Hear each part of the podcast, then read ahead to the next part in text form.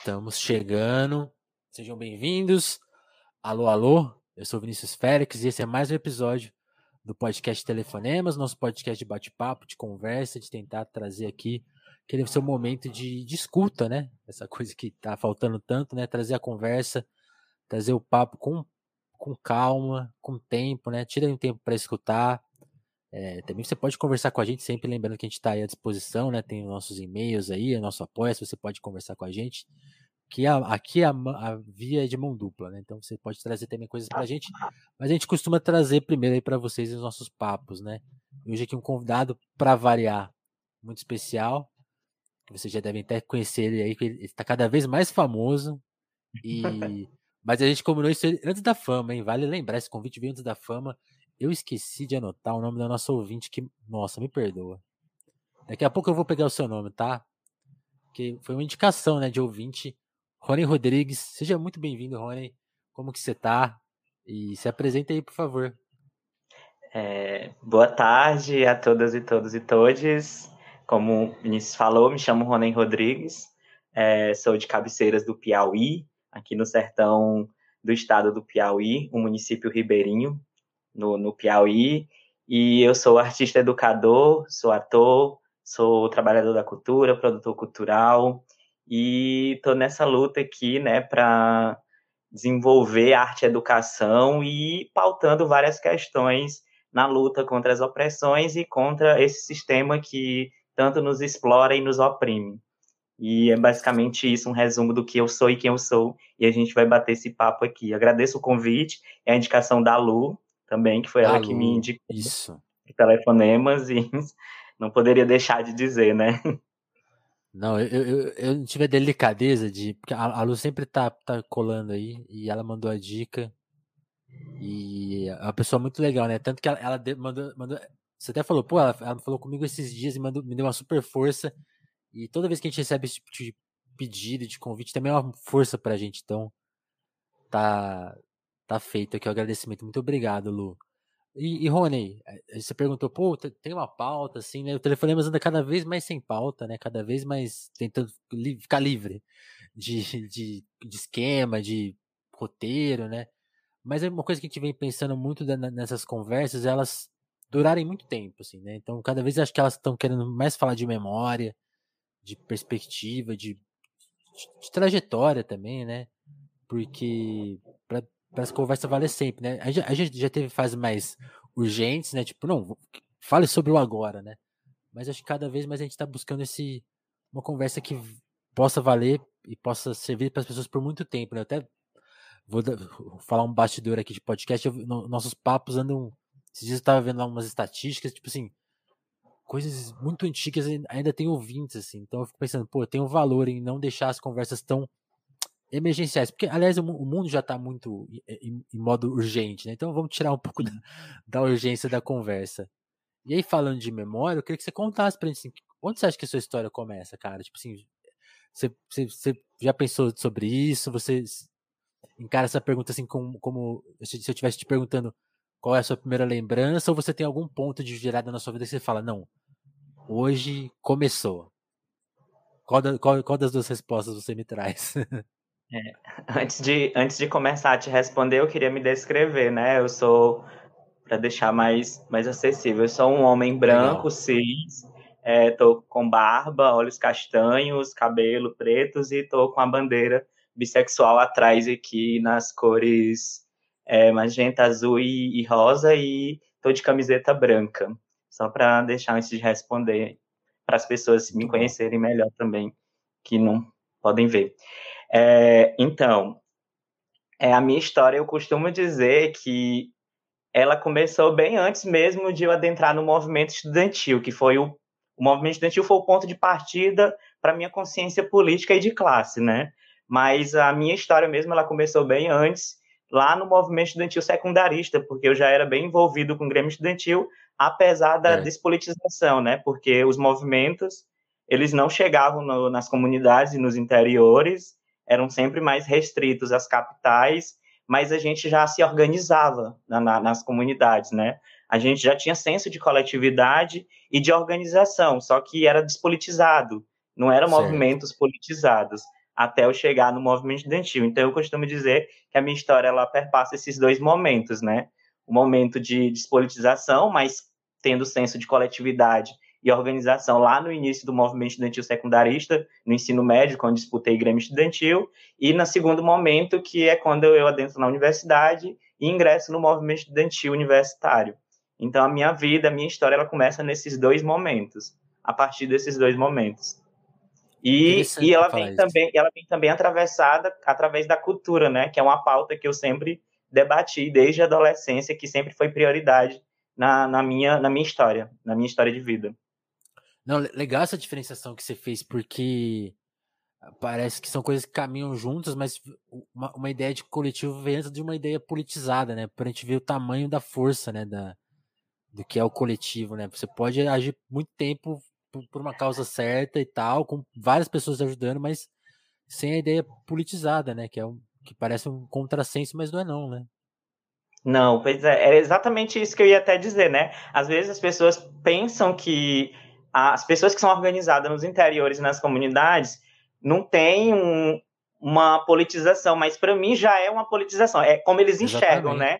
Entre aspas, eles enxergam como despolitização. Mas é importante, é, eu sempre destaco essa questão na minha vida, esses dois momentos, para a gente entender até onde a gente, enquanto esquerda, quer chegar e até onde a gente está neste momento, né, para gente entender, porque nos interiores tem muita gente organizada, muita gente com senso de coletividade. Uma prova maior são aí os povos indígenas que estão organizados há muito tempo, só não tem visibilidade nem tanto apelo como outras organizações, né, que é o que precisam, que a gente precisa olhar com mais cuidado e atenção para dar visibilidade a esses povos, né?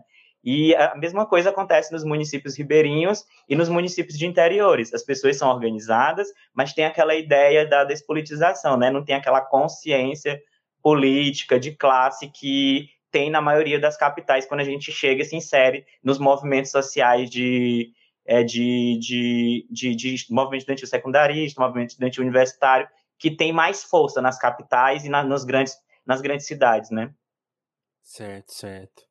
E ainda, ainda falando de, de memória, assim, voltando mais para trás, quais são as, as, suas primeiras memórias de, de infância? Você cresceu no interior? Você, você só, Sim. Você só, você só mudou de cidade para estudar, foi isso? Ou você estudou aí também? Isso. Eu nasci na capital, em Teresina, né? Porque o acesso era ou era a capital ou era outra cidade vizinha maior que tinha suporte para atender as pessoas que, que as gestantes, né, da época. E uhum é, ali no início dos anos 90. Então eu fui até a capital, tá, nasci lá e acabou que os meus avós acabaram ficando comigo, né, é, com seis meses de idade. Então eu tô aqui, eu me criei aqui, é como se eu tivesse nascido, eu cresci aqui e construí toda a minha vida, história de vida nesse município, né, de Cabeceiras do Piauí. E eu saí apenas para estudar. E depois que eu voltei desses estudos, aí eu coloquei em prática tudo que eu tinha planejado antes e até mesmo depois e quando eu estava fora para atuar na minha própria comunidade, né? Porque o MC ele sempre gosta de, de falar que quando a gente quer educar e politizar, a gente tem que começar pelos nossos, né? Ele sempre faz esse discurso. Então, eu fui, estudei, me formei em teatro na capital, fiz um curso, uma graduação lá, acabei desistindo porque não era minha área, mas coloquei toda a minha prática e militância eu trouxe para o meu município. Sempre foi meu objetivo. Eu sempre quis politizar e trazer consciência e debate político para cá. E até mesmo porque pela falta de acesso, né? Eu sempre quis fazer arte, eu sempre quis trabalhar com cultura, e assim, a gente tinha a cultura, mas aquela cultura nossa, mas a gente uhum. não tinha muito acesso. Eu falo acesso, por exemplo, ao teatro, ao cinema, a, a, televisão, a gente não tinha esse acesso porque ficava restrito só à nossa cultura, à nossa identidade popular mesmo, à nossa cultura popular. Então a gente não tinha aquela, aquele acesso a grandes espetáculos. O máximo que a gente chegava perto desses grandes espetáculos era com os circos, aqueles circos itinerantes que passavam de cidades em cidades e a gente criança, né? Eu com muita uhum. expectativa de fazer arte, acabei fazendo meu primeiro curso de teatro em um circo, viajando com o circo e por isso que eu me identifico como artista de rua, artista de circo, artista de, de que está ali ao lado do povo, né? Que gosta de fazer arte é, ali com o povo, perto da, da, da população na prática, né? Exatamente. É, e prática. foi mais nesse sentido, né? Eu digo assim, não, eu vou me formar, eu vou buscar o conhecimento no teatro, na arte, mas eu quero voltar para que os meus tenham acesso também, o acesso que eu não tive. Entendi. E, e você falou da sua cidade, e você fez a, a sua descrição, né? Achei muito legal isso. Descreve para a gente também, para a gente entender um pouco a cidade, assim, que tamanho que ela tem exatamente, que, que, que, que coisas públicas que tem nela, que, que, coisas que faltam, né? Você falou da questão do acesso, para a gente ter que ir para outra cidade para nascer. Então, descreve um pouco, assim, de como, como que ela é, para a gente conseguir tentar imaginar ela. Hoje, é, Cabeceiras, ela tem cerca de 10.500 habitantes, é, uhum. tá entre as 50 cidades acima de 10 mil habitantes, né, do estado do, do, do, Piauí. Ela cresceu muito, né, não é, é diferente da década que eu vivenciei, da década de 90. E é uma cidade que é banhada por dois rios, que são os rios Maratoã, de um lado, que fica no território dos, dos cocais, e o rio Longá, que fica no território da Puba, que é o pessoal da, que trabalha com a questão do, da, do, da carnaúba, né, do, da palha da carnaúba, da rapadura, essa, todas essas questões. O nosso território, Cabeceiras, ele é bem, ele é bem, ele é bem central. Ele fica na PI 113, que liga para a capital, e a PI 114, que liga para Campo Maior, que é uma cidade também, das maiores cidades aqui aos redores, e Barras, que é a nossa cidade vizinha, que é onde chega o rio, Maratão e o Longá, né? Que são os dois rios que banham, por isso que eu chamo de município ribeirinho, né? Que a gente está entre esses dois rios. E Cabeceiras, ela nasceu de riachos, né? Na cabeceira de riachos, por isso uhum. esse nome, Cabeceiras do Piauí. Ela tem esse nome porque ela nasceu ali entre os rios e a cabeceiras desses riachos que desaguam nesses rios. E por isso Entendi. o nome Cabeceiras do Piauí. E é uma cidade pequena, mas que já tem estrutura para muitas coisas, porque a gente está bem, como eu falei, bem localizado na questão de, de estrada, de rodovias. É, para ir para a capital, para ir para o litoral, tem que passar por aqui também, mas ainda muito desvalorizada enquanto município na questão a nível de, de presença estadual e nacional também.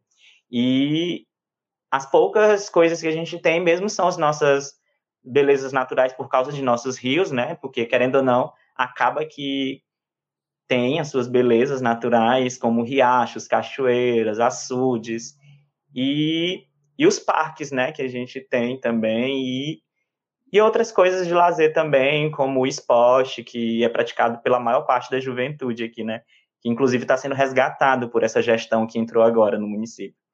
Quem que tá aí? Oi? Na gestão. Quem que tá na gestão? É PP e PT. PP e PT? É, aquelas coligações de interiores. Coligações malucas, é. Realmente. Eu... Isso. As pessoas acham que, que, que a política acontece só em Brasília, né? É, não, não, não é assim, não. Não, pois é. Como eu falei, essa questão ela é muito despolitizada. Os partidos aqui eles não têm ideologia. Eles são partidos de aluguéis para candidaturas. Entendi. Eles não têm, eles não têm projeto, entendeu? Aí vai depender muito do ser humano que fica à frente desse partido. Às vezes tem uma pessoa bem progressista dentro do partido de direita. E às vezes tem uma pessoa de esquerda, esquerda mesmo lá dentro de um partido de direita. Funciona desse é. jeito. É isso, aí a gente tem que buscar compreender isso, né? Para até achar que as coisas. Tem, tem, tem um discurso muito na, na rede social de, de, solução única, né? Então, tipo, ah, o Brasil é isso aqui. Ah, e não. Não é isso, né? Você já, geralmente você tá falando só de você mesmo, assim, quando você manda essas. É, foi um choque até de realidade, né? Quando a gente chega na capital, que se insere nos movimentos, a gente vê os nichos, né, ali do, dos partidos, os movimentos com as suas ideologias mesmo, de, de acordo com o projeto de, do partido, e o que a gente não vê no, nos interiores, na maioria dos interiores, né? A gente não vê essa, essa dinâmica que a gente vê na capital. Eu acho que por isso que falta muito esse diálogo, entendeu? Eu sempre defendo que a gente, eu sempre defendo que essa luta é campo cidade é para ontem. A gente Nossa. precisa dessa aliança, porque é urgente essa aliança, porque quanto mais a gente demorar, a gente é, é o nosso erro, né? A autocrítica que a gente tem que fazer, que a esquerda tem que fazer. A gente aponta tanto o dedo, mas a gente não sabe que está errando também, não faz uma autocrítica e a gente não quer voltar para a base, né? Para as pessoas que são da nossa classe, né? Porque ainda tem muita gente aí que vai acompanhar esse presidente atual por causa dessa questão também que a gente não chega nessas pessoas. Porque tem muita gente que é mau caráter mesmo, que vota nele porque apoia as ideias dele, mas tem muita gente é porque tá alheio à política. Tá ah, assim, sim, entendeu? As é, pessoas é... acham que não tem, tem sim, tem muita gente ainda alheio à política que não se interessa e acaba votando pelo que vê só na internet. Não, você tem toda a razão, Rony. Tanto que o, a grande, uma grande margem né, de, dos eleitores vota em, vota em branco, né? Vota em nulo. Sim. Anula o voto, né? Então, tipo, se você pegar, se a gente pegar só a massa que tá anulando o voto hoje e desse alguma consciência, tipo, não, seu voto é importante, vai tirar um candidato que promove tais e tais coisas que você, você concorda mesmo com isso, a pessoa vai falar que não, né? Então, tipo, mas faltou ainda uma coragem para ela votar no do professor, né? Então, se alguma coisa tá errada mesmo Sim. na comunicação. Até que na, aqui a gente não tem muita dificuldade, de né, de pedir voto para nacionalmente. Nacionalmente a conjuntura ela fica diferente.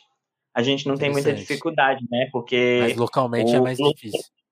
Isso, o Lula ele tem uma força política muito grande, independente de, de, de, de ser de esquerda ou direita, ele puxa muito, ah, né, voto. E assim, aqui a gente não tem muita dificuldade. O, o pouco que tem, os 1% que tem de bolsonarista, a gente ainda consegue conversar para reverter o quadro, né? Que foram muito poucos mesmo.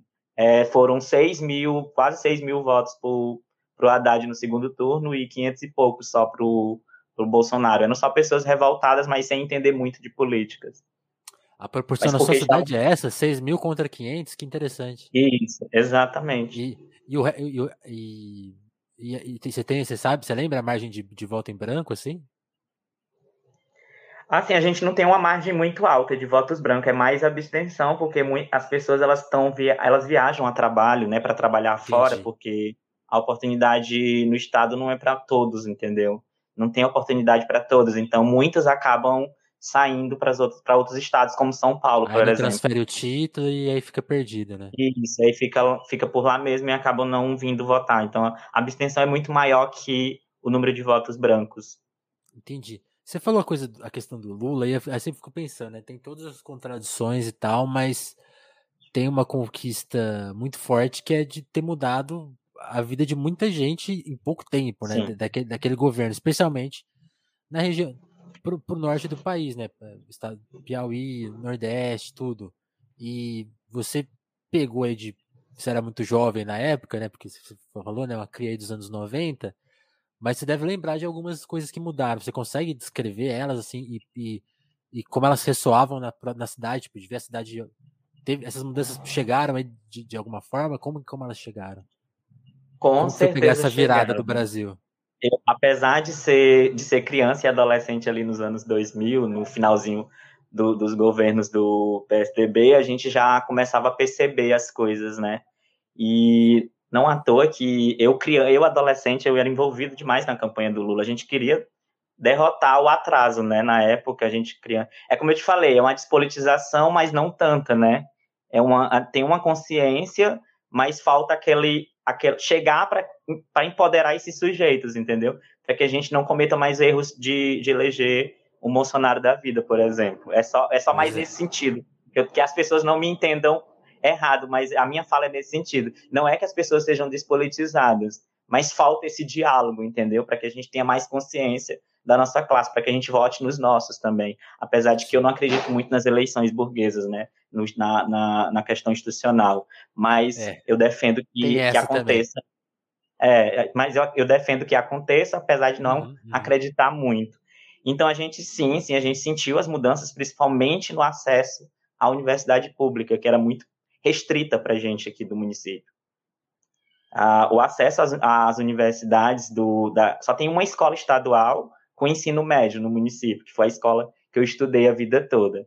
Então a gente viu a mudança de 2013 para cá no acesso das pessoas à universidade. Se hoje tem uma grande porcentagem de pessoas formadas do município que voltaram para dar aula no município, sendo aprovado em concursos ou não, a gente deve a esse acesso, essa, esse acesso que teve para as universidades públicas no Brasil ali no, no início do, do governo, né, do, do governo Lula até o término, até a retirada da presidente Dilma no golpe. E a gente percebe as mudanças depois do golpe parlamentar, a gente começou a perceber as mudanças também que que começaram a acontecer dessa falta, né? Com a falta de investimento, os cortes na educação pública, acaba meio que afastando também as pessoas da escola. Que a gente está tendo agora, nesse período, a, a, a, a falta de faculdade está sendo muito maior do que antes.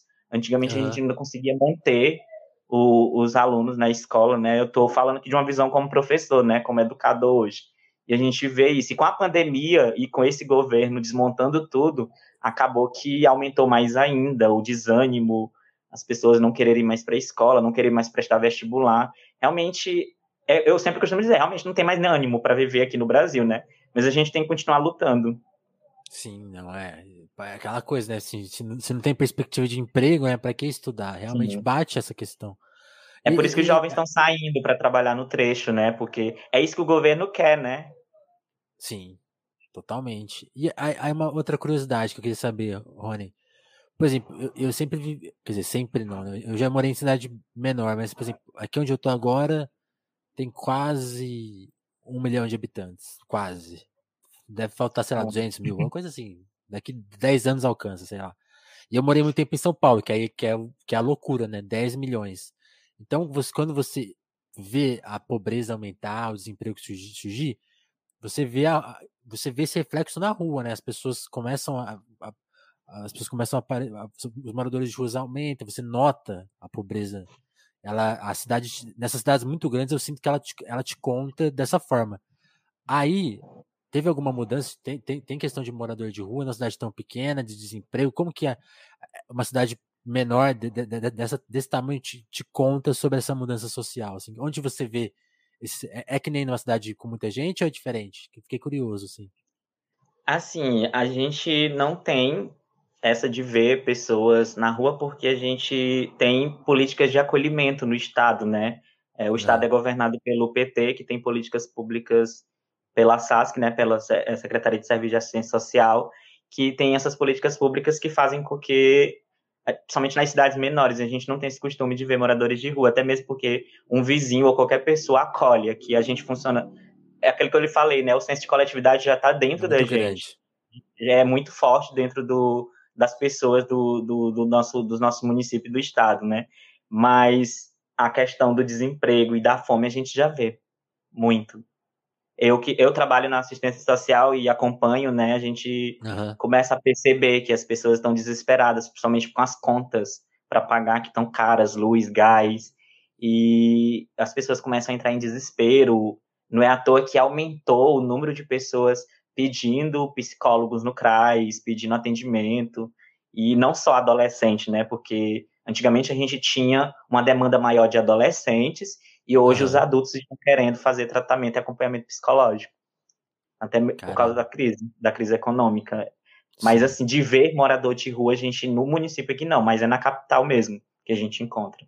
Na capital tem. E, assim, de, de passagem, e aqueles andarilhos, né, que façam de, de passagem, pedindo. Mas do município mesmo é muito raro.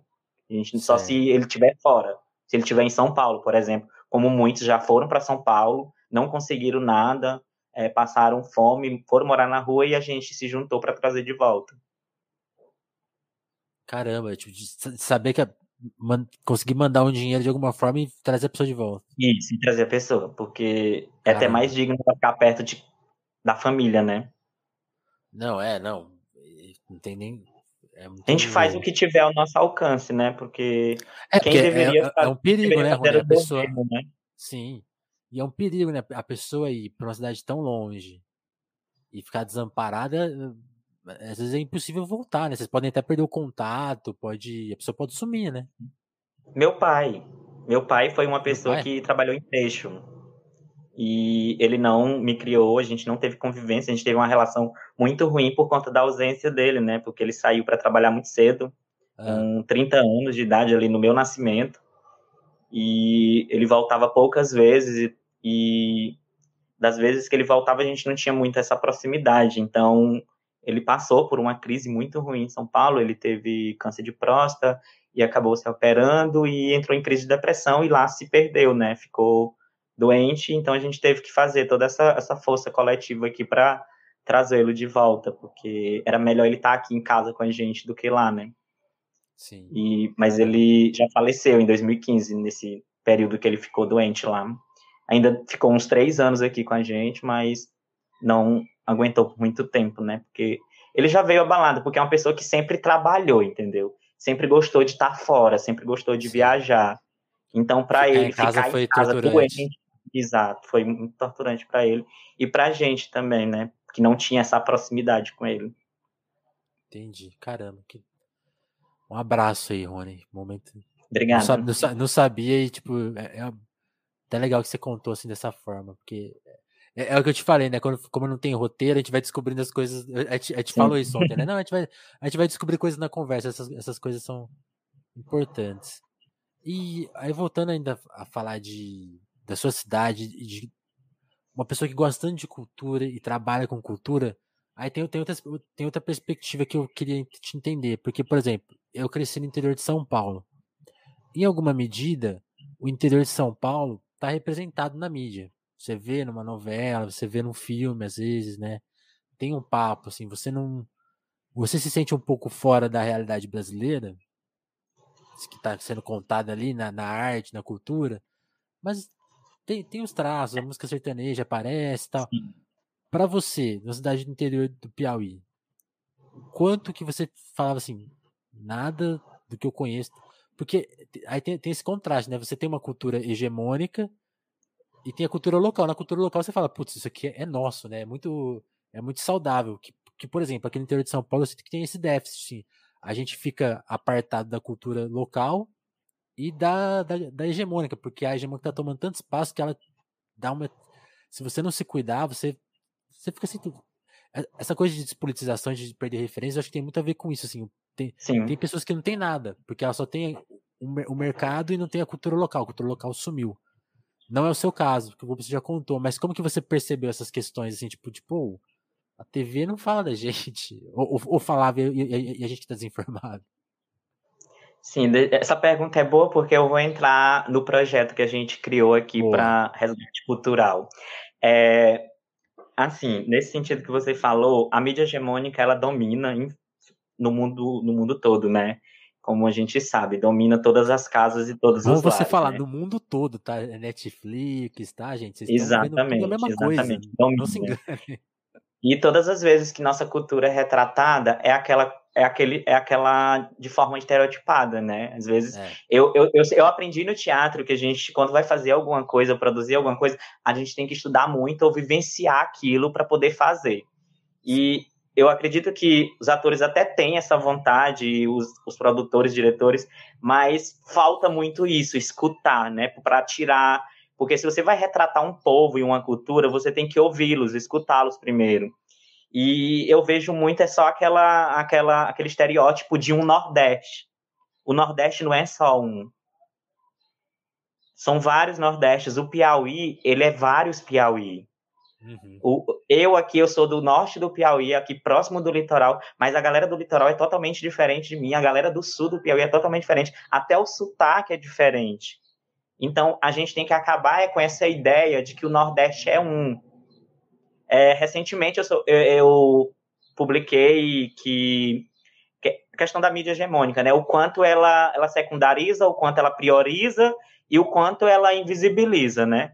é o nosso, o, tem um território nosso aqui, que é onde a Serra da Capivara, que é onde tem ali o, as pinturas rupestres, toda aquela questão histórica que é, é guardada, é zelada ali, que aquela região ela estava sendo palco de incêndios há vários dias e não tinha a visibilidade que tem quando tem alguma coisa, demanda grande, que não envolva o sul, sudeste ou as capitais do sudeste, como o Rio e São Paulo. É, uhum. Quando foi a questão do, do, do, do Amazonas, do Amapá, por exemplo, só a mídia só começou a impulsionar a questão de lá quando a fumaça chegou em São Paulo. Acho que você tem ideia Verdade. de que isso foi, só aconteceu por causa disso. Ou seja, só Sim. começaram a impulsionar e divulgar São... o que estava acontecendo no Amapá quando a fumaça chegou em São Paulo, porque São Paulo escureceu. Aí ficaram com medo. Foi e... o dia que virou noite. Exatamente. Aí eu fiz até essa crítica, né, nas minhas redes sociais, que a gente estava passando por esse problema aqui em um parque, né, um parque nacional, reconhecido é, nacionalmente, e não tinha essa, essa, essa visibilidade, esse apelo nacional, né? E uma pessoa do estado de Minas Gerais fez uma fez um comentário lá, né, dizendo, inclusive é militante da causa ambiental, que diz que uhum. quem que ia se ligar para um estado que fica na puta que pariu, desculpa a palavra, uhum. mas foi essa palavra que ele usou. É, então aquilo meio que mexeu comigo. É, é isso que as pessoas veem do Piauí, entendeu? É, hoje é o dia do Piauí, eu já postei vários vídeos e várias coisas que as pessoas, a gente aqui tem pessoas que sonham, tem pessoas que lutam, tem pessoas que estudam, tem pessoas de fé de todas as fés, assim como tem nas grandes metrópoles. Só que a gente é ignorado nessa questão. O Brasil é imenso, mas muitas vezes o Piauí é o estado que as pessoas menos conhecem. Nós temos, historicamente, nós temos uma das batalhas que foi organizadas pelos próprio, pelo próprio povo, os camponeses, os povos indígenas, que foi a Batalha do Genipapo, que foi durante a independência do Brasil, que ela não é nem colocada na história nacional, só a gente do Estado que sabe, na maior parte das vezes. Tem, tem, bata tem batalhas aí que nem foram vencidas, mas está nos livros.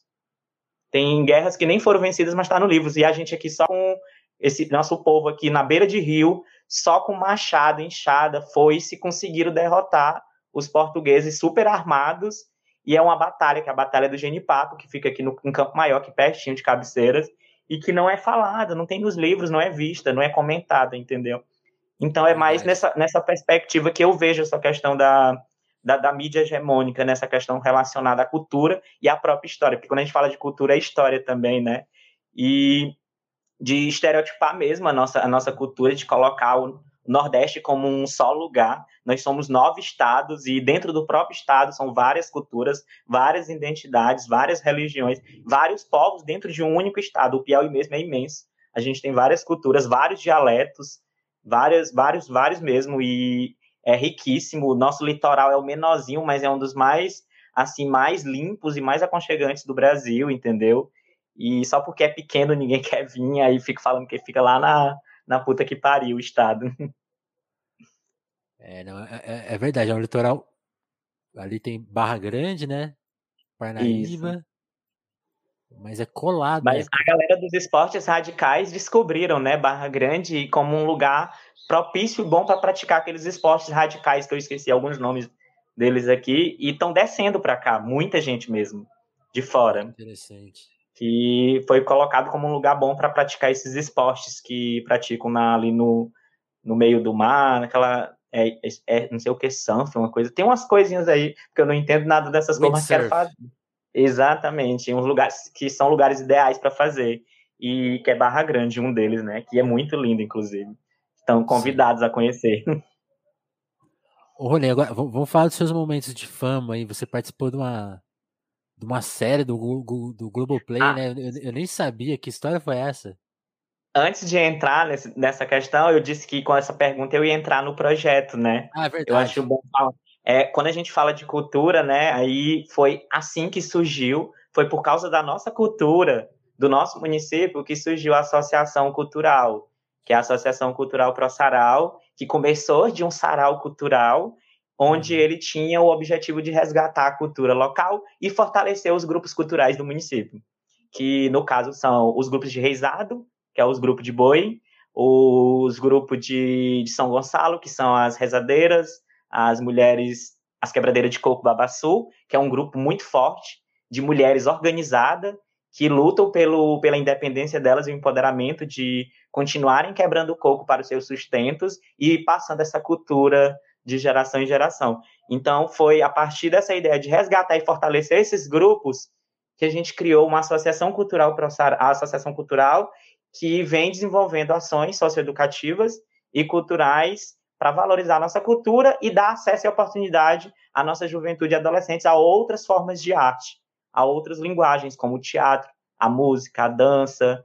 E nesse processo todo, a gente já tem cinco anos, vai fazer seis anos de existência com a associação. A gente já uhum. desenvolveu muita coisa, a gente conseguiu, conquistou a escola de música, a gente tem grupos de teatro em todas as escolas, a gente faz um festival, né, todo ano, anualmente, a isso gente tem um festival. que a programação do festival, que vai ser agora em novembro, é isso? Vai ser em dezembro esse ano, de 1 a 4 de dezembro. Ah, legal. E a gente até divulgou uma rifa, né, que é uma rifa solidária, que é o único meio que a gente tem para arrecadar financeiro para poder realizar o festival. E esse ano ele vai acontecer novamente de forma é, pela internet, de forma virtual, mas vai ter algumas atividades híbridas, porque os adolescentes que são o público-alvo do nosso festival já estão sendo vacinados, então acredito que vai dar para fazer oficinas Boa. ali com público reduzido. Mas o festival acontece nesse período e quem quiser ajudar com a rifa tá lá na nossa página, na... depois você pode botar até o Instagram da, da associação lá. é só mandar aqui... DM. Eu vou é colocar agora um tweet. Vou colocar na descrição então, do podcast, mas quem tá vendo ao vivo tem nos comentários aí, ó. Aí, então, o, o, a associação ela surgiu com esse ideal, né, de, de juntar as organizações, os coletivos culturais, fortalecer, resgatar quem estava ali fragilizado, porque não tinha mais oportunidade. E a gente vem se organizando dessa forma. Hoje a associação tem uma diretoria construída por jovens, jovens artistas e ativistas e estudantes. E a associação, ela dentro da associação também tem os grupos, né, e coletivos que fazem parte e apoiam a associação como já citados, né, que foram as Mulheres Quebradeiras de Coco Babaçu, que é um grupo muito é muito auto-organizado de mulheres e assim o mundo precisa conhecer essas mulheres e como é a dinâmica delas no trabalho. Homem nenhum pode intervir no trabalho delas e é uma dinâmica assim, são mulheres que não conhecem o feminismo, não conhecem a, a, a luta feminista, mas são organizadas Pratico. e têm um empoderamento ali coletivo, entendeu? E e pela associação. Ou seja, com a associação, conhecem, né? Sim, exato. E com a associação, a gente conseguiu trazer esse debate, a gente conseguiu trazer a luta do movimento feminista para dentro da associação e está empoderando e fortalecendo essas mulheres com atividades, fortalecimento com rodas de conversas, com ações de confraternização entre elas, porque elas precisam muito disso também, né? Não só o trabalho, mas elas precisam se confraternizar também, que é essencial, né? A cultura, o trabalho e a cultura ali estarem juntas, né? Para fortalecer até o dia a dia em casa também, né? Porque são mulheres que podem estar passando por muitas violências que a gente nem sabe. E então a gente faz muitas rodas para elas, entendeu? As mulheres da associação, as meninas, elas conseguem organizar e trazem ativistas feministas de fora, aqui da capital, Teresina, para estarem conversando, artistas que são feministas. E assim, elas saem, elas saem e estão muito fortalecidas hoje com, com, a associação. Não só ela, mas todos os grupos, né? Os grupos de reizado, que são os mestres de culturas mais antigos do município, aqueles mestres de culturas que foram desvalorizados no Brasil, uhum. que ninguém vê e ninguém lembra, que só no governo Lula que foram vistos e lembrados com aqueles pontos de cultura, que valorizou Sim. os mestres de cultura daquela época. Que a gente tem muitos mestres de cultura no município que são esquecidos, são marginalizados, são colocados de lado como se fossem um nada, entendeu? Como se eles não fizessem cultura só porque não tem estudo e não tem nada. As pessoas elas têm essa ideia muito errada de que quem não tem estudo não é nada, né? É, eu até gosto de contar Imagina. essa história, eu acho que eu vou, eu vou contar essa história para ti, é, de um senhor que só fez até a quarta série, né? E ele é muito envolvido com a cultura. E a gente viajou junto no ônibus e ele, ele ia me contando, né? Ele tem 63 anos. E ele ia me contando, Ronen, eu tenho um caderninho que eu escrevo roteiro de filme. Eu sempre quis produzir, mas todas as vezes que eu tentei disseram que eu não podia porque eu não tinha estudo. Isso me doeu tanto, me doeu tanto, Vinícius, que a forma que eu encontrei foi de, de contribuir com o trabalho dele, foi chamar ele para a associação.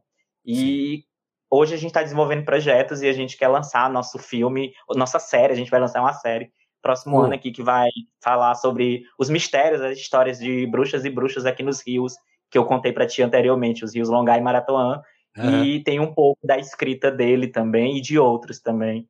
e eu digo sim, você, eu, eu falei né, no dia para ele, você pode sim, você pode ser produtor, você pode ser escritor, você pode ser o que você quiser. Você ter cursado até a quarta série não impede de você fazer as coisas. A pessoa que te disse isso, ela tá muito errada. Ela ficou presa lá na academia e não saiu, ou seja, ela não aprendeu nem na academia o que é academia de verdade, né? Porque eu costumo dizer que a gente não pode ir por um caminho de criminalizar a academia, que ela é muito importante, é a teoria, mas a gente não pode cair também naquele ego de achar que é superior por estar na academia.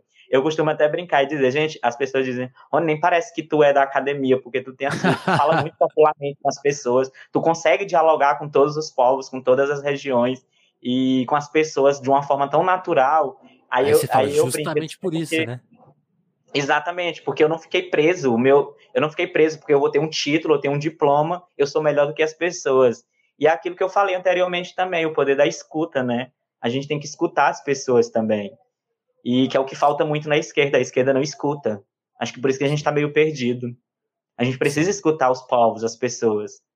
Tá? Os povos indígenas vêm falando disso muito e a gente está aí sem escutar eles, entendeu? Sem visibilizar e apoiar as lutas deles não tem muita visibilidade por conta desse, desse ego que ainda existe dentro da esquerda, principalmente a esquerda intelectual. Sim. sim. Aí as pessoas, eu, eu, até costumo dizer, eu nunca coloco nas minhas apresentações que eu sou pesquisador, que eu sou formado, que eu sou isso e aquilo, eu nunca coloco. Eu sei que é importante, entendeu, para minha vida acadêmica e tudo, mas eu tenho Chama outras demandas, atenção, né? eu tenho sim. outras prioridades. Minha, minhas prioridades são o diálogo direto com o povo, né? E isso eu já venho fazendo e cumprindo. E também tem o, um grupo que é o que eu mais gosto de trabalhar, que são os adolescentes, né? Que acho que é quem mais precisa da gente atualmente, né? Quem mais precisa se politizar. É e futuro, né? ter consciência da. Exatamente, porque é um grupo que eu já trabalho desde a criação da associação. E assim, a gente, só vocês mesmos assistindo as nossas lives e participando dos nossos, dos nossos eventos e encontros para vocês entenderem a força e a potência que é um projeto desse para esses jovens, para esses adolescentes. Eu tenho, tenho uma adolescente que ela entrou no projeto com 11 anos de idade. Uhum. Hoje ela tem, hoje ela fez, vai fazer 18 anos. Ela tá no terceiro ano do ensino médio, vai fazer vestibular agora. Mas ela passou uns três anos com a gente, se empoderando, construindo, fazendo oficina. Com 15 anos, ela começou, ela começou a falar sobre a negritude dela, começou a debater sobre o racismo, vai participou de lives, foi escolhida pela Unicef para representar o estado do Piauí em Brasília na Convenção do Direito da Criança e do Adolescente. Então é isso, a gente tem que preparar essas crianças e adolescentes, porque eles estavam adoecidos. Eles estavam adoecidos porque a gente está num, num período, a gente entrou ali nos anos 2000, já na era da tecnologia, e as crianças e os adolescentes ficaram presos né, naquilo. Então a gente tem que buscar meios de fortalecer essas crianças e esses adolescentes para que eles sejam protagonistas para que eles sejam sujeitos da própria história. E é isso que eu tenho feito aqui, entendeu? A voz é deles. Eu acolho na associação, mas quem vai praticar e fazer as coisas são eles. E Sim. eles fazem muito bem. Inclusive, a associação é tudo por conta deles. A gente vai mudar agora a direção e vai ser tudo por conta deles.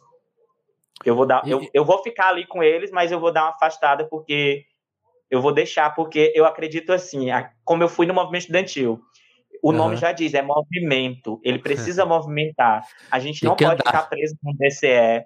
A gente não pode ficar preso numa associação. A gente precisa dar voz para outros sujeitos. Então, o nome, o meu nome já diz, né? Movimento. A gente precisa movimentar ele. Total. Eu, eu, eu até te perguntar isso. Eu tô vendo a programação do festival do ano passado e vendo, né, que tem muito jovem, assim, é todo são, é todo mundo da cidade ou é também da região? Como é, a, a, o pessoal que faz parte da associação? É, é assim, a, o nosso município ele é pequeno populacionalmente dentro da cidade. É, a zona rural ela tem sete, mais de, de, de 8 mil moradores. Hum. E a hum. sede, o município, ele só tem 2 mil, quase 3 mil só. Ele não chega nem a 3 mil. Ou seja, para você aí ver que a população rural que mora ali na, na, na beira dos rios, os ribeirinhos e a população da zona rural, que são a galera que mais atua na agricultura familiar, é, é mais zona rural o município. Então a gente atende todos os públicos. A gente está na cidade, está no campo. Certo. Agora ali, a gente pode... quando você deve ter visto algumas fotos, tem é, é, a gente atende todas as escolas. Nós temos mais de 15 escolas de campo e a gente uhum. atende todas. A gente leva arte e cultura para todas elas. E sem apoio. A gente quase não tem apoio. Nada, nada, não entra nenhum recurso. O único recurso que entra é ali um apoio da prefeitura municipal, né? Tem a obrigação de apoiar, mas é sempre aquele apoio mais restrito. Alimentação, Sim. lanche, que, que pode, né? E quando a gente faz uma vaquinha na internet, alguma coisa que dá algum valor. No mais, é, nossos, é, nossos, é, nosso, é, é nosso salário mesmo, de alguns que trabalham na associação, que trabalham Sim. fora, além da associação. A gente investe, a gente guarda um mês do nosso salário só para o festival, por exemplo. É isso, é, é esse esforço mesmo, é difícil. Sim. O que, que, que será que custaria para alguém que tem aí, ó, uma grana, né? Apoiar isso. Não, imagino que é um valor quase irrisório para a pessoa, né? Que poderia apoiar, sei lá. A rifa só é dois reais. dá para contribuir. Eu, eu, nem, eu, nem, falo da rifa. A rifa para o pessoal com certeza tá, tá justa, mas eu fico, assim, eu fico pensando, alguém que tem grana para colocar em alguma coisa cultural, para ela não vai fazer diferença nenhuma o dinheiro que fará toda a diferença para vocês, né? Isso é, é muito louco. Assim. assim. até agora, a gente tem muita dificuldade com o empresariado, né, aqui da região. Uhum. Eu, a associação, ela andou de porta em porta. A gente fez uma carta de apresentação e uma carta de pedido de apoio. A gente foi em porta em porta, pedindo moto emprestado de bicicleta para poder levar de porta em porta do empresariado local e regional aqui. E assim, a gente não teve nenhum retorno. O retorno que a gente tem são de professores universitários e amigos pessoais e militantes, né? Certo. São os retornos nas vaquinhas, por exemplo. Quem sempre apoia são as pessoas que são envolvidas já com causas de movimentos sociais e os professores das universidades, que sempre estão lá contribuindo com algo maior. Mas, é assim, com relação ao empresariado, o governo do estado mesmo, a gente nunca foi selecionado na, na, nas leis de incentivo da, de cultura do estado. A gente manda projeto todo ano, mas a gente nunca foi selecionado e a gente não, não, não sabe o porquê. Eu imagino o porquê, né? Eu, eu, acredito que tem uma interferência, porque aqui eu sou, eu sou oposição ao governo do PT no Estado e eu sou muito crítico à forma como é feito a, a distribuição de renda da cultura no Estado. E essa crítica, ela viraliza, ela está na internet, eu falo abertamente, eu bato de frente com as autoridades, né? Então, eu acredito que isso incomode, eu acredito que isso seja motivo sim para a exclusão, eles que mandam, eles estão com poder. E eu acredito que é mal distribuído essa lei de incentivo. É, sempre a maior verba fica na capital uhum. e quando vai e o restante da verba que vai para o interior centraliza nas cidades maiores. Esquecem que as cidades com menos de 10 mil habitantes têm, têm cultura também. Tem, tem gente, gente organizada, tem gente fazendo cultura. Exato.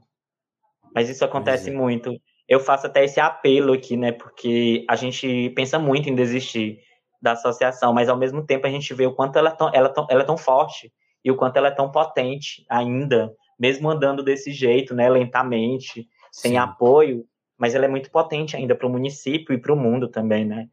É, porque daqui pode, da associação surgiu pessoas que fizeram a mesma ideia e levaram para o seu, seu município. Ó, oh, né, baseei na tua ideia, construir um, um, uma associação no meu município. Nós estamos tentando lá.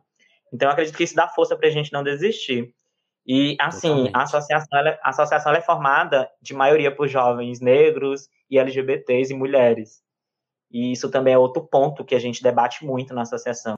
A associação, ela tem, é uma, dire... tem uma diretoria de 12 membros, mas ela tem mais de 50 pessoas que são envolvidas em todo, em todo o trabalho que a gente constrói e a maioria delas são esses são jovens, as mulheres, negras e LGBTs. Até mesmo porque a nossa população aqui a maioria é negra, né?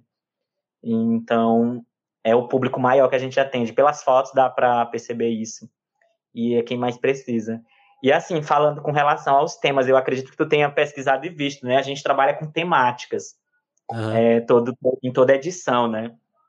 E são temáticas que são construídas pelos próprios adolescentes, né? Não é nem a direção que escolhe os adolescentes debatem com a gente e a gente bate o martelo ali no final, né? Em 2016, quando a gente começou, a gente fez só um sarau é. cultural. A gente já estava com o projeto, mas fazendo só oficina. Uhum. Só oficina. A gente fazia só oficina de teatro. A gente começou com teatro. Aí a gente, vamos fazer um sarau cultural, vai ser nosso primeiro festival. Ok. Aí a gente construiu, né? Aí a gente pensou, é uma, vamos lá, uma cidade inclusiva e digna para se viver é possível. Com o quê? Aí foram os adolescentes dizendo, com luta, com livros, com poesia, com música, com arte. Aí daí surgiu o tema.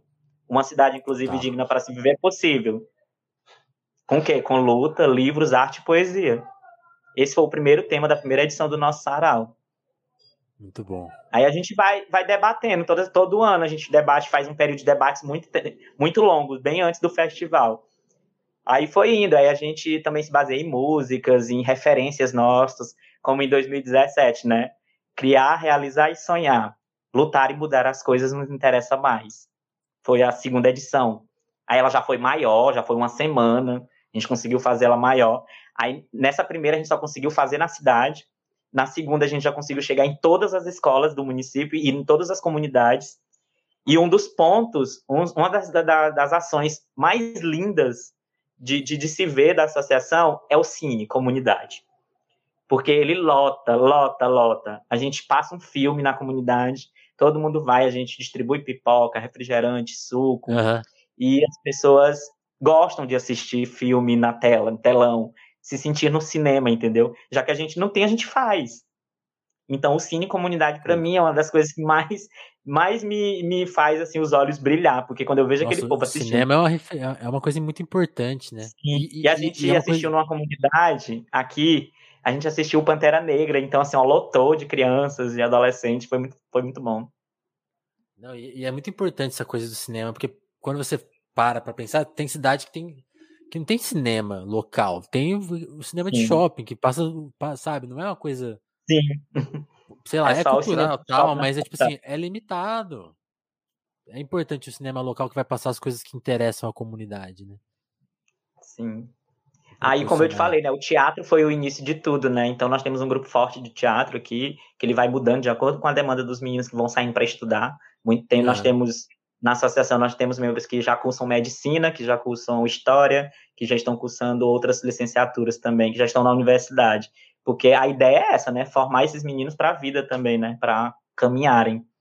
Sim, sim. Aí lá, lá em 2018 a gente veio com um tema também, né? A transformação social pela arte e pela tolerância. Porque já foi um, um momento que a gente estava vendo ódio, né? Crescer no Brasil. Já vem antes, desde 2013, mas ali em 2018 intensificou, né? Com a eleição do Bolsonaro, o ódio cresceu. Então a gente começou a trabalhar a tolerância dentro do município.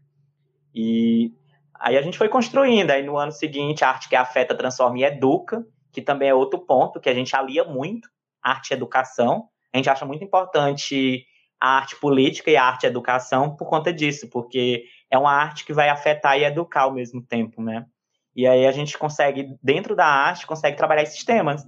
É, a luta contra o racismo, a luta por território, a luta por, contra, contra a LGBTfobia. A gente trabalha dentro da arte, feita por eles mesmos pelos adolescentes. Essa adolescente que eu citei, que eu falei, que eu falei a história dela, ela inclusive toda ela tem um monólogo, né, que ela trabalha a questão do racismo. E esse monólogo foi que ajudou ela a se reconhecer enquanto uma adolescente negra e falar sobre sim. isso abertamente. Tem que me dar o nome dela para ela vir aqui uma hora, hein?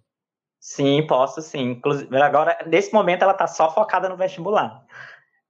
É, Ontem não, ela conseguiu. Ela, inclusive, falou, ela falou muito comigo. Assim, uma pessoa que faz parte, fez parte da minha história, da minha vida também, dentro da associação, mas que tem essa pretensão também de sair, mas voltar. Que demais. Que Aí nós temos você, o, tema desse, o tema desse ano, né? O tema desse ano que é a luta pela terra, né? Pela, pela arte e educação no campo, né? Já que a gente está falando de um território onde a maioria das escolas ficam no campo, no, nos setores da agricultura familiar. Então a gente vai trazer essa temática. No, no ano, no ano passado a gente trabalhou é, a voz e a arte das comunidades ribeirinhas, que a gente apresentou o reizado, toda a quebradeira de coco babaçu em vídeos. A gente fez mini documentários sobre eles e apresentou de forma virtual. Não deu para a gente fazer uhum. presencial pelo contexto né, da pandemia, que é Sim. conhecimento de todos. Mas foi bem isso. E esse ano a gente quer trabalhar terra, território e fazer um chamado para a luta dos povos indígenas também. E a gente tem também pessoas indígenas na associação. Muito bom. Se você está escutando esse podcast e, e, fica em dúvida aí com a questão de terra e território, eu vou, eu vou indicar um telefonema que está aí, sei lá onde você está vendo a gente, mas tem esse episódio por aí na, do seu lado aí. Procurei Mestre Joelson. Ele vai te explicar. ah, eu assisti, eu assisti. Você ouviu esse? Eu assisti esse, aham. Uhum. Assisti. É, é, importante, tá? É bem importante. Sim. Mas, Por isso que eu falo, então... né? Ah, Fala, Por isso fala, que eu falo sempre da importância de aliar campo e cidade, né? Essa aliança tem que ser para ontem. Sim. Para ontem mesmo. Eu, aí, eu, aí eu te pergunto, aí, eu te perguntar vamos voltar para questão, pra... questão da fama, né? na sua vida, a sua fama. Ah, a, a questão com a Globo foi algo assim meio aleatório, né? Uh, tinha uns pesquisadores, é, aqueles pesquisadores de, de produção de, de obra, né, de, de documentário, estavam sondando as redes sociais e me encontraram pela página Obsexuais BR. Eu acho que eu nem falei aqui, mas todo mundo viu a bandeira que acabou de cair é, bissexual aqui. Eu sou bissexual e sou militante ativista bissexual. E então eles me encontraram a partir dessa página, que é o Bissexuais Brasil, Bissexuais BR, que é uma página que eu administro com Trix, que é um amigo meu do movimento estudantil. A gente está junto nessa luta contra a bifobia desde o movimento estudantil. Então a gente cria conteúdo nessa página voltada para a bissexualidade. Então Sim. a Globo estava produzindo um documentário, uma série documental sobre os personagens LGBTs, os avanços, acertos e erros na trajetória das suas novelas, né, na, na, nas, nas telenovelas da emissora. E eles conversaram comigo, aí eu mencionei quais novelas que eu tinha assistido, até o momento eu pensei que não era nada, era só isso, aí depois outras, outro, outra pesquisadora veio e falou da, você citou essa novela, você lembra alguma coisa dela ainda, que passou em 97? Aí eu lembro uhum. pouco, eu lembro mais da reprise. Aí acabou que eu acabei aceitando o convite, né, de até mesmo para ter uma visibilidade na questão da pauta bissexual, né, que o personagem era o Rafael da novela Por Amor, que não foi tratado a bissexualidade dele assim de forma a falar que ele era na novela bissexual, mas o é, autor isso, depois o autor depois na novela revelou que ele era bissexual, né? Foi o autor que, que revelou. E só que pelo pela forma como ele foi o personagem dele na novela, dava para perceber que era bissexual, mas a palavra não foi colocada, né? É porque existe esse apagamento, né? Da, da, da bissexualidade, essa invisibilidade. E esse medo ainda de colocar na mídia, muito mais não, do que outras pautas. Tanto que eu tô ligado nessa novela e não, não fazia ideia que tinha. Que tinha pois é, foi o, person foi o personagem que eu, que eu falei, que eu conversei com ele sobre. E eu vou deixar o resto para vocês descobrirem assistindo. Tá disponível na Globoplay. Quem quiser assistir, ó, como que chama mesmo? Orgulho Além da Tela. Orgulho Além da Tela. Legal. Exatamente. Vamos assistir, gente. E tem outra questão que, o, que o Rony também aborda abertamente, né? Que é, também viralizou, né, recentemente, você contando que você vive com o HIV, né? Há, há quatro anos já, né? Também foi um tweet que viralizou depois que a gente combinou o nosso papo, né? Até parece que as pessoas podem falar, não, ele descobriu porque fez um tweet aí que tem não sei quantos mil RT. E não, a gente já, a gente já tava combinado e a gente já tinha pensado, né, Rony? A gente falou, não, vamos falar dessa questão porque tem muito mistério, tem muito preconceito em cima. Sim. Vamos, vamos debater ela abertamente para a gente entender o que, o que, que, é, o que, o que acontece, né? E, e, também quais são os, exatamente os preconceitos, o que, que você sofre, né? O que, que você não pode contar para as pessoas porque tem receios e tal. E você hum. levantou essa dúvida no tweet, né? Quem não, não viu, né? Eu só vou, vou ler aqui rapidinho, né? O Rony escreveu aqui, né? Eu vivo com HIV há mais de quatro anos e mesmo consciente que estou indetectável, que significa ser intransmissível, né? Parei completamente minha vida sexual e não por medo de infectar alguém, mas por medo da rejeição, né? E aí você vai vai mais longe falando sobre o medo. Eu queria te perguntar, né? Como que você descobriu, né? Como que é essa, essa de descoberta e, e que momento é esse, né? Porque é assim, é a diferença do, do, HIV para AIDS. Explica, explica tudo isso pra gente, porque eu mesmo sei, tenho vários problemas com essa questão, porque eu não sei, né? Tipo, não tem problemas com isso, tô falando, tem problemas de informação. Eu tô desinformado, então ajuda a informar a gente. Sim, é, como, eu, como eu falei lá no Twitter, né? Foi, era mais um desabafo uhum. é, voltado para também para a coletividade, né? Então, tal que depois do desabafo eu falo de políticas públicas, né? E é uma questão muito cara, né? Porque o HIV ele surgiu na minha vida por um. É, até deixar aqui claro, né? Para quem não quiser ouvir, porque tem muitos gatilhos. Por causa de um abuso, Sim. né? Eu fui abusado pelo meu companheiro e ele não sabia que, que tinha HIV e eu acabei pegando HIV nesse momento dessa, desse episódio violento que aconteceu entre a gente que, que ele praticou esse crime, né, contra a minha pessoa. Então, assim, eu já venho falando sobre no Twitter desde janeiro. É, eu tenho quase certeza que eu vinha sendo ameaçado desde o ano passado que tem muita gente, tem muita gente ruim, né, no, no, no mundo, no planeta e de, de me exporem, né, de falarem da minha da minha sorologia. Então aquilo estava me angustiando. Eu passei 2020 todinho nesse, assim, a gente está trancado, passou 2020 todinho praticamente trancado a gente estava vivendo uma pandemia e do nada um perfil anônimo começou a me, a me ameaçar de exposição. Então o caminho que eu escolhi foi difícil, mas foi ao mesmo tempo alivia, me aliviou, que foi contar lá em fevereiro para março de 2021 desse ano. Com certo. tanta pressão, tanta pressão, eu acabei contando no Twitter. Mas até então lá ficava lá, entendeu? Nunca tinha viralizado, chegado ao nível que chegou esse Twitter de sábado. É, então lá ficava as pessoas de lá sabiam, não, era restrito, eu tinha mais segurança no Twitter, porque é, um, é uma rede social mais restrita à, à militância e às pessoas mais íntimas e que conhecem a minha história. Certo. Então, aí veio uma vontade, né, de escrever, como você falou, a gente já tinha combinado esse papo bem antes de eu fazer aquele Twitter, e eu já disse que essa questão ela era muito importante ser discutida, porque além de ser muito tabu, há um silêncio muito grande em torno dela. É, não, tanto eu, você falou, eu... você falou para mim, né, pergunte sobre isso, porque eu não posso deixar passar essa uhum. questão. Né. Aí, é aquela coisa, eu já debati essa questão, antes mesmo de ter HIV. Só que as pessoas, elas associavam. Ele tem. Se ele tá falando sobre, ele tem. E eu falava sobre, não era porque eu tinha. Eu falo disso desde 2015. Uhum. Eu falo sobre porque eu perdi um amigo pro suicídio. Certo. Ele se suicidou porque a família não aceitou que ele tinha HIV e expulsou ele de casa. E ele não conseguiu, a dor foi tanta que ele se suicidou. Então eu já vinha fazendo esse debate por ele. Eu não imaginava que dois anos depois eu ia ser abusado pelo meu companheiro. Não imaginava, porque a vida é assim, a gente não sabe, né? Então, eu já vinha fazendo esse debate, mas as pessoas sempre faziam essa associação. Ah, ele tem. Por isso que muita gente não tem coragem de falar sobre esse tema. Por isso que todo espaço que hoje eu falo sobre essa temática fica um silêncio, ninguém debate mais. Eu participei de um evento em agosto e eu falei abertamente sobre isso. Morreu o assunto ali comigo. As pessoas só fizeram dizer, não sei o que dizer. Entendi. Entendeu? Assim, não era, eu não queria que as pessoas dissessem nada, mas que tivesse um acolhimento, entendeu? Porque ficou um silêncio, e quando fica o silêncio, a gente imagina, é, a sociedade não está preparada para falar sobre isso, então a gente precisa informar. E o primeiro momento, e o primeiro passo que a gente precisa informar é a questão da, da, dessa diferença, né? Porque eu percebi ali no Twitter, tem muita gente ainda que pensa que AIDS e HIV é a mesma coisa. Exatamente. E eu, em pleno 2021, ainda tem gente pensando isso, e não é.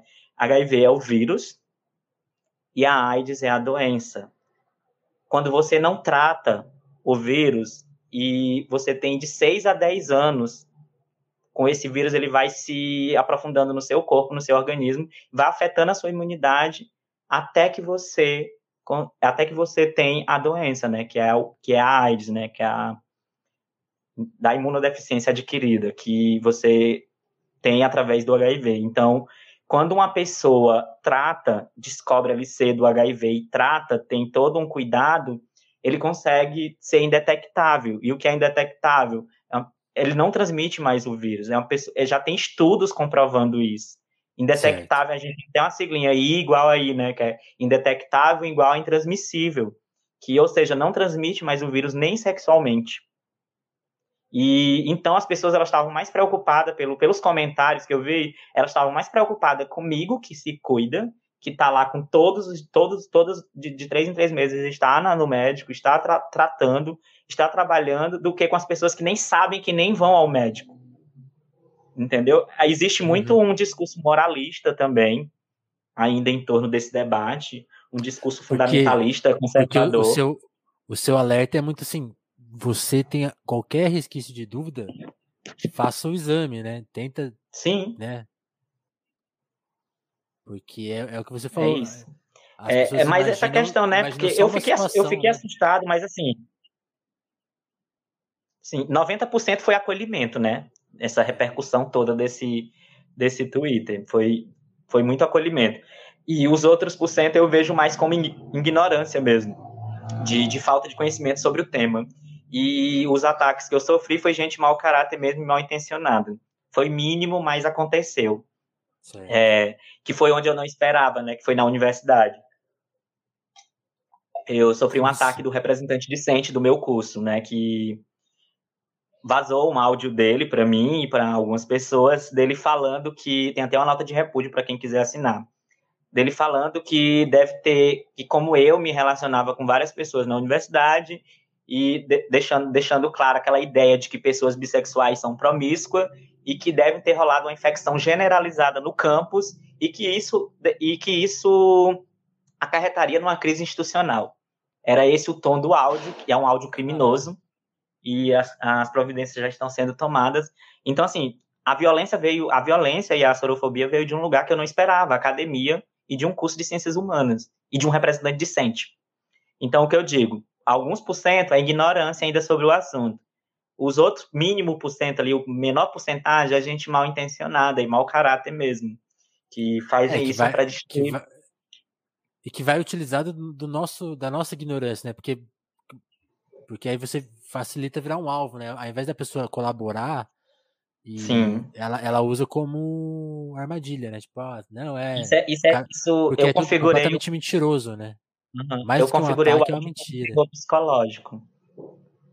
Ele causou um terror psicológico nos alunos e isso é crime, né? Tá, tá prescrito já em lei e ele causou um terror psicológico. E uma pessoa que saiba, tem conhecimento e que estuda, sabe que tem estudos que, que provam que uma pessoa indetectável ela não transmite nem, nem mais sexualmente, como eu já falei.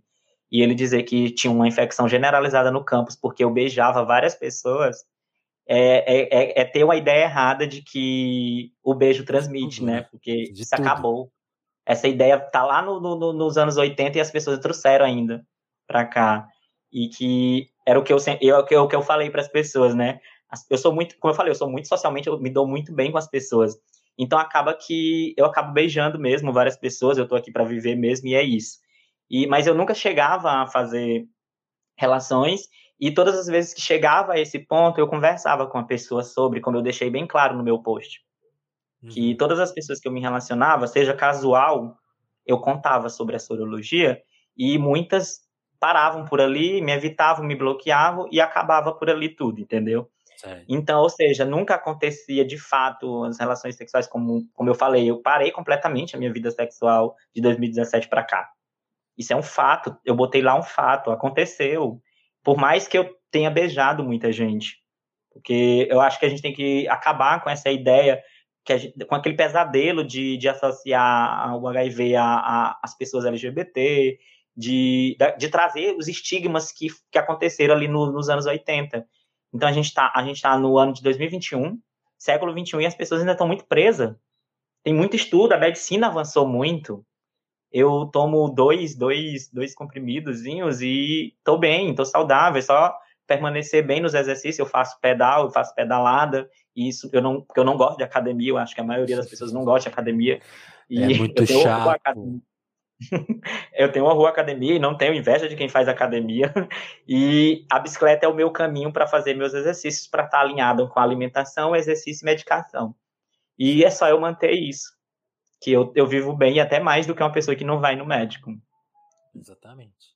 Aí, pensando nisso tudo, eu falei lá sobre políticas públicas, né? Porque muita gente acha assim que.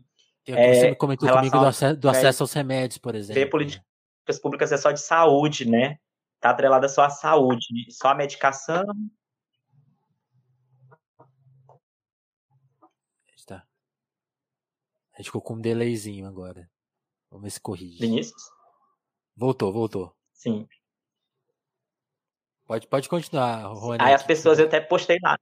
No post tem, né? Dizendo que é, as pessoas botam muito só a questão da saúde, né, das políticas públicas voltadas para a saúde, que inclusive estão sendo as mais afetadas nesse governo, nesse governo da morte, que eu até cito lá um governo genocida, né, que com o desmonte do SUS, né, e com o desmonte do SUS está afetando a política de HIV/AIDS no Brasil, e isso vai afetar as pessoas de baixa renda que dependem do SUS para ter a medicação, ter as consultas e os exames, porque a gente precisa periodicamente fazer todas as consultas e os exames e, e, e ter psicólogo, né? Tudo a gente depende do SUS.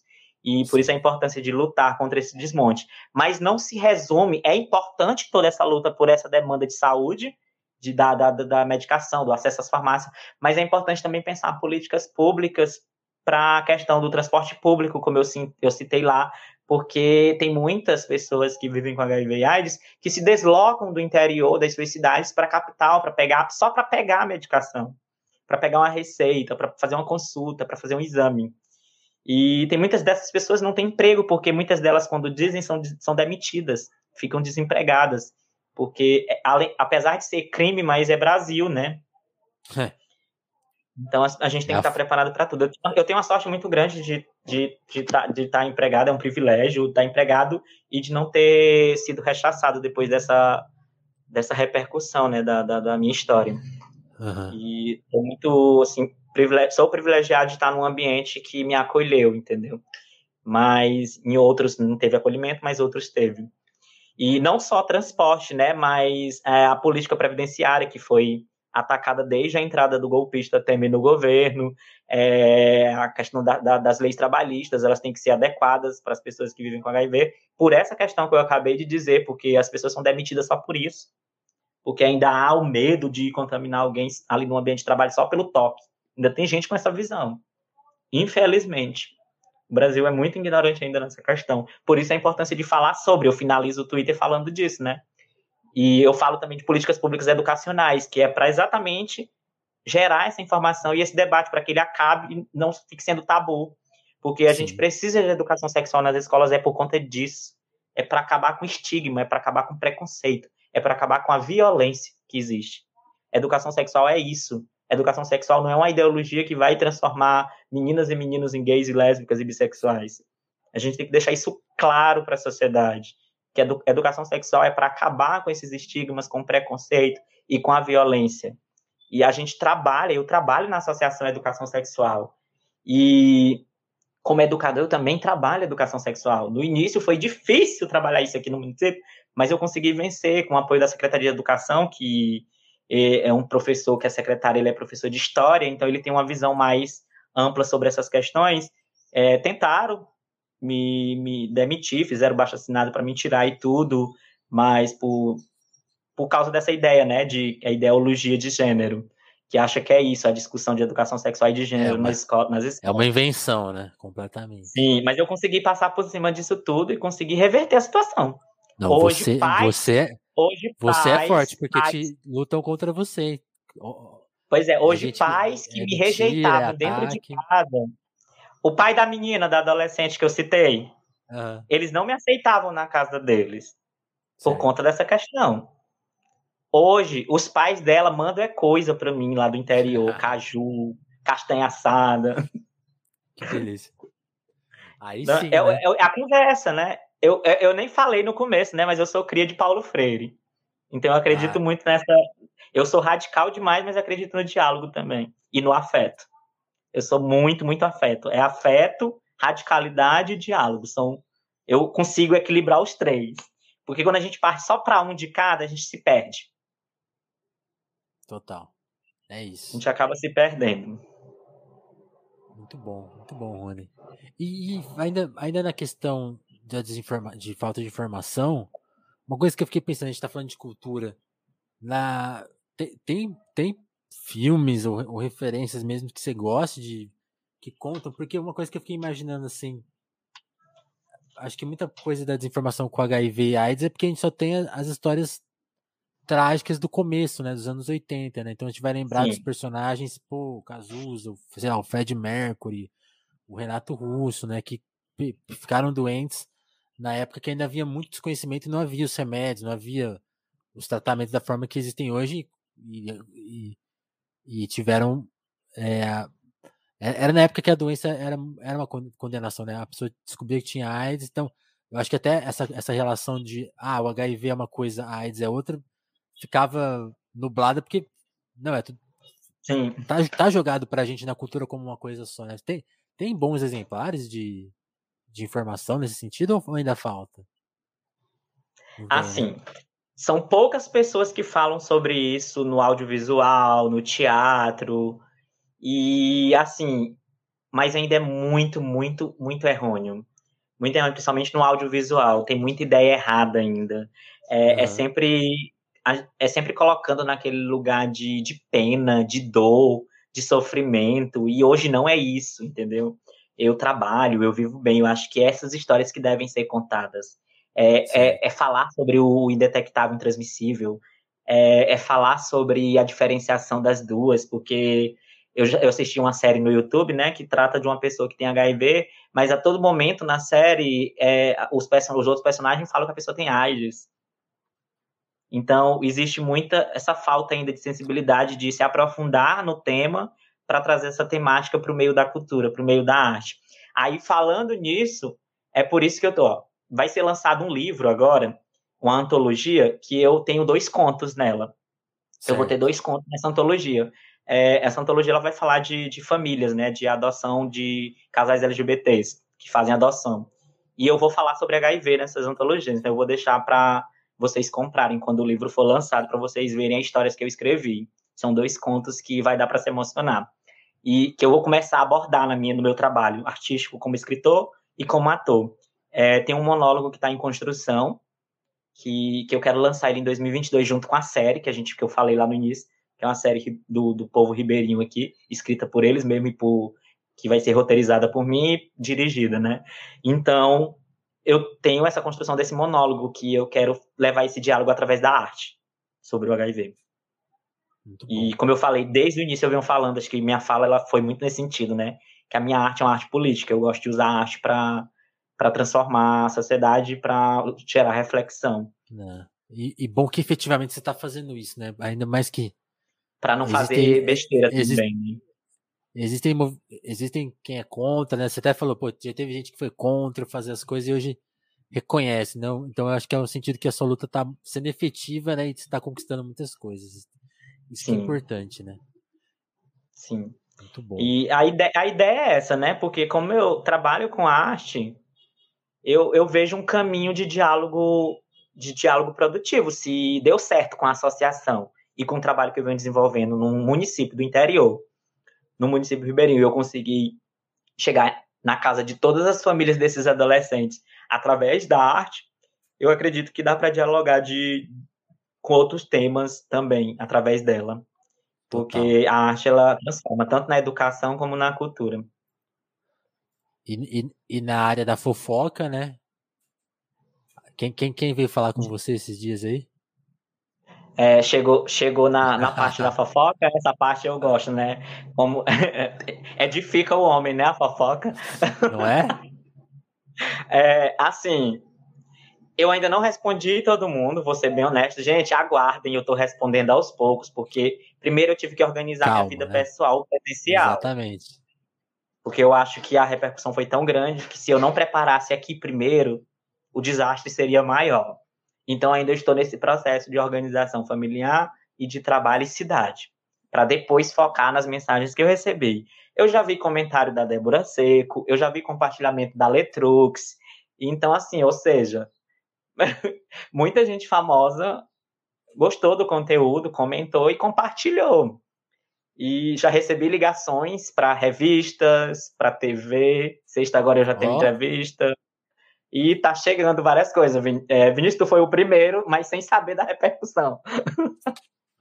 Chegamos, chegamos primeiro nessa, hein? Aqui é jornalismo sério. É, Obrigado, Lu. Mais mas nem vez, sabia hein? que ia rolar essa repercussão, né? Então, assim, eu vou ficar divulgando, né? Onde eu vou estar, o que eu vou falar sobre isso, da pauta que cultural, legal, né? Porque, querendo ou não, eu, eu vou, eu vou usar disso como uma visibilidade do meu trabalho. Exatamente. É, porque eu acho que é importante também eu, eu priorizar um pouco do, do meu trabalho também. Não, eu acho que você tem que usar muito isso, porque esse reconhecimento, pô, tem gente aí que tá te te tá celebrando o que você falou, pô, que pode ajudar, que pode, se não ajudar ela mesma, vai, vai levar para um nome que vai ajudar, porque você tem que contar essa história para o mundo, né, cara? Tem uma Sim. associação na sua cidade que está transformando a cidade. Então, Sim. com mínimo apoio, são centenas de vidas que vão ser tocadas por isso, né? E vão. Eu vou dar até um toque para a emissora que me contratou para fazer o doc, né? É, Criança Esperança, cheguem à cabeceira. Eu sei que vocês pois têm muito é. recurso. Pois é, por favor. Por favor. Feliz, cara, que né? isso vai acontecer, que vai, que vai te ajudar. E a gente vai te acompanhando Sim. aqui à distância, né? O Telefonemas. O seu, o seu episódio já tá aqui, né? A gente não vai. vai a gente, a gente, daqui, sei lá, daqui a um tempo a gente pode até fazer outro, né? Mas não faz muito sentido ficar. Mas a gente vai te acompanhando e vai te retweetando e vai te. Você também conte com a gente, né, para dialogar. Se quiser, quando acontecer alguma coisa, você manda pra gente que a gente vai com, compartilhando Sim. por aqui, seja no, no, nosso Twitter ou nos nossos episódios. A gente vai, a gente vai falando, lembra do Rony, então? assim, eu, filme, eu não sei. Como eu falei, né? Assim, eu não sei se eu contemplei nas minhas falas, como eu falei, eu não sou muito em termos acadêmicos, eu sou mais mesmo na, na, linguagem popular, até mesmo por causa do meu dialeto, do, do, minha, da minha, do meu piauiês, né? Eu tava até brincando, eu fui, eu tava participando de um evento organizado por bissexuais é, dos é. Estados Unidos e eu tava meio perdido lá, porque o meu inglês ainda é muito piauiês. E eu acho que eu acabei saindo, não fiquei nem 15 minutos, porque realmente eu não sou muito bom ainda no inglês. Eu fui reprovado no mestrado por conta disso, quando ainda valia a questão do idioma, né? É, aquela coisa toda, ainda bem que não vale mais agora. Mas, assim, então eu espero que tenha contemplado com as minhas falas, que cheguem nas pessoas e que. Esse... Eu sou isso aqui, gente. Eu sou uma pessoa que trabalho com a cultura, mas eu desenvolvo ela para politizar e para afetar as pessoas, trazendo também acolhimento, afeto e escuta. Escuta principalmente, né? Porque eu sou cria de Paulo Freire, educação do campo, estou aqui trabalhando nas escolas do campo, sou professor de escola do campo e trabalho com essa meninada que está no campo, que está na agricultura familiar, que tem toda uma, uma trajetória de, de, de vida com esses agricultores. Então, eu sou essa pessoa, né? Eu sou uma pessoa que alinha a política, o afeto e a arte e a educação. Porque eu acho que elas juntas elas podem transformar, mudar o mundo que a gente vive e com certeza alinhando tudo isso a gente consegue destruir esse governo genocida e a gente consegue avançar enquanto sociedade e enquanto país. Eu ainda tenho muita esperança, né? É, Paulo Freire sempre dizia esperançar, né? A gente tem que ter muita esperança. E eu tenho muita esperança apesar de não ser religioso, também tenho fé, muita fé também. Sim, é isso, esse é o caminho. O telefonema também, sei lá, eu acredito que a gente se insere nisso aí, porque a gente também acredita e é isso, tem, na, trazer você aqui, trazer as pessoas que ainda não estão tendo a chance de falar em, em lugares e falar com, a, com, essa abertura e com esse tempo, né? Tipo, acho que é isso, ter, é, é, isso que a gente precisa fazer. E, Sim. E fica também fica sempre a proposta pro, pro ouvinte, né? Tipo, você tira esse tempo para você também, porque a gente é, é, tão bombardeado, né? Que é bom a Sim. gente se sair dessa, desse, desse alvo que tem na nossa cabeça, assim. E que, sei lá, às vezes até, às vezes até é uma coisa que não é intencional, né? Tem gente, tá todo mundo na luta aí pra, pra conseguir uma, alguma atenção, pedidos, né? Tem vários pedidos de socorro. Você entra no Twitter, tá todo mundo em desespero, mas a gente também tem que se cuidar porque é, é muito difícil a gente se cuidar eu, pra gente, pra gente optei, fazer o nosso trabalho, né? Por isso que eu optei por resolver primeiro as coisas presencial aqui, né? Porque eu Exatamente, sei que tem muita gente querendo falar comigo. Tem muita gente querendo falar comigo. Eu sei, eu compreendo, respeito todas as histórias que estão chegando para mim, mas eu prometo que vou ler com calma. Mas é aquilo, né? A gente tem que se cuidar primeiro para sair fortalecido dessa repercussão toda, para depois conversar com as pessoas. Exatamente. É mais nesse sentido. Por isso que eu não conversei ainda com com todos.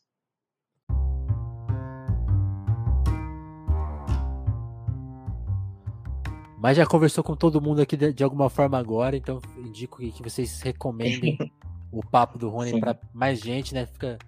Vou até te pedir licença aqui, Rony, só um minutinho para a gente agradecer né, os nossos apoiadores e falar, você quer ser um apoiador do telefone, mas compartilha esse papo. Você já está sendo fazendo esse grande apoio, porque a gente é uma comunidade pequena, a gente tem poucos seguidores, a gente tem a, a, tem a nossa comunidade fiel, mas ainda, ainda pequena. Então a gente tem que levar a nossa mensagem mais para frente. Então, que se você puder compartilhar, você já tá apoiando a gente. E se você tiver com uma graninha sobrando aí fácil, também considere colar no nosso Apoia-se, que é uma forma de você ajudar o Telefonemas a se manter no ar para propor, para propor não, para realizar conversas como essa aqui hoje com, com o Rony, fazer esse tipo de trabalho, porque a gente acredita nisso, né?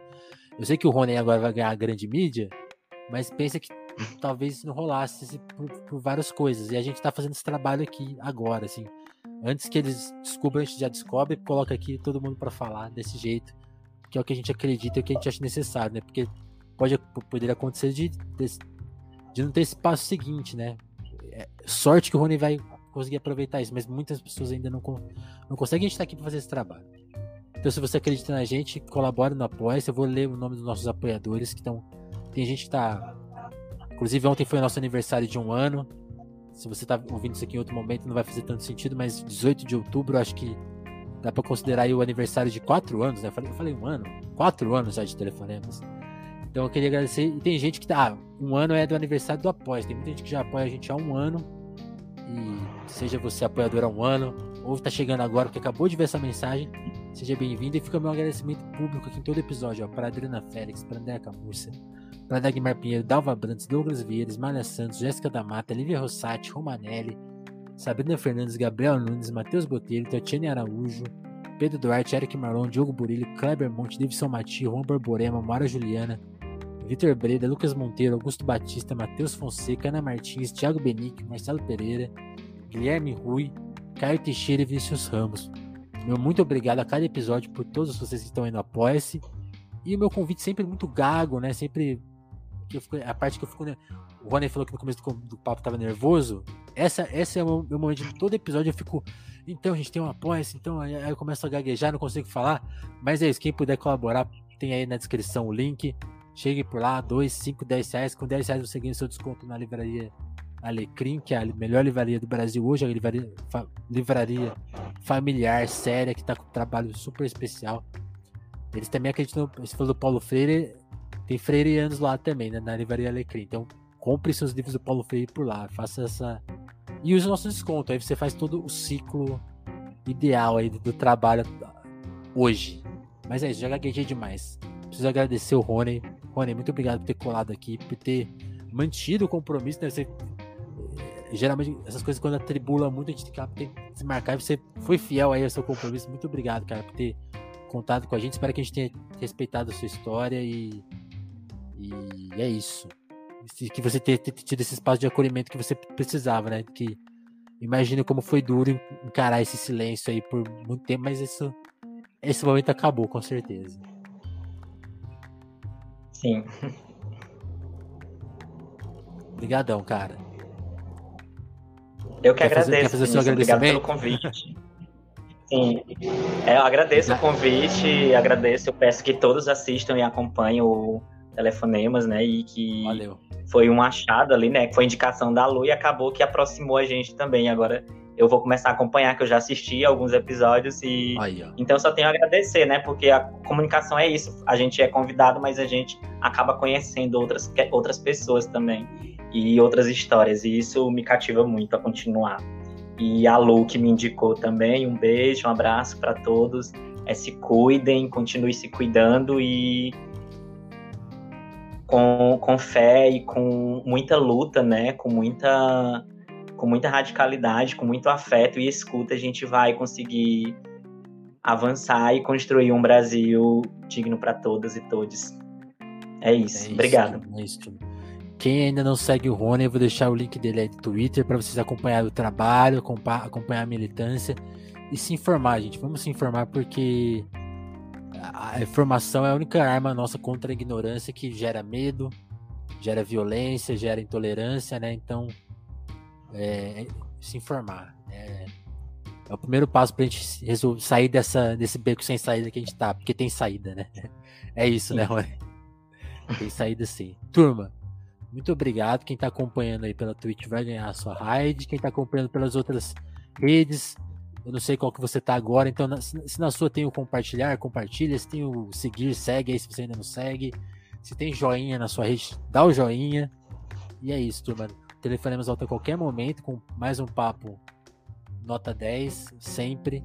E façam como a Lu também, se vocês quiserem sugerir convidados, a gente está sempre aberto, nosso e-mail está aí disponível, porque é, é, o que eu falei no começo, começo do papo, essa conversa é, tá para vocês também, né? Você, você ainda não foi entrevistado no telefone, mas você, pode conversar com a gente, contar com a gente, contar a sua história, se convidar, pode se convidar, a gente quer saber da sua história também. E é isso. Rony, mais uma vez, muito obrigado. E, gente, até o próximo episódio. Telefonemas volta aí a qualquer momento. Valeu.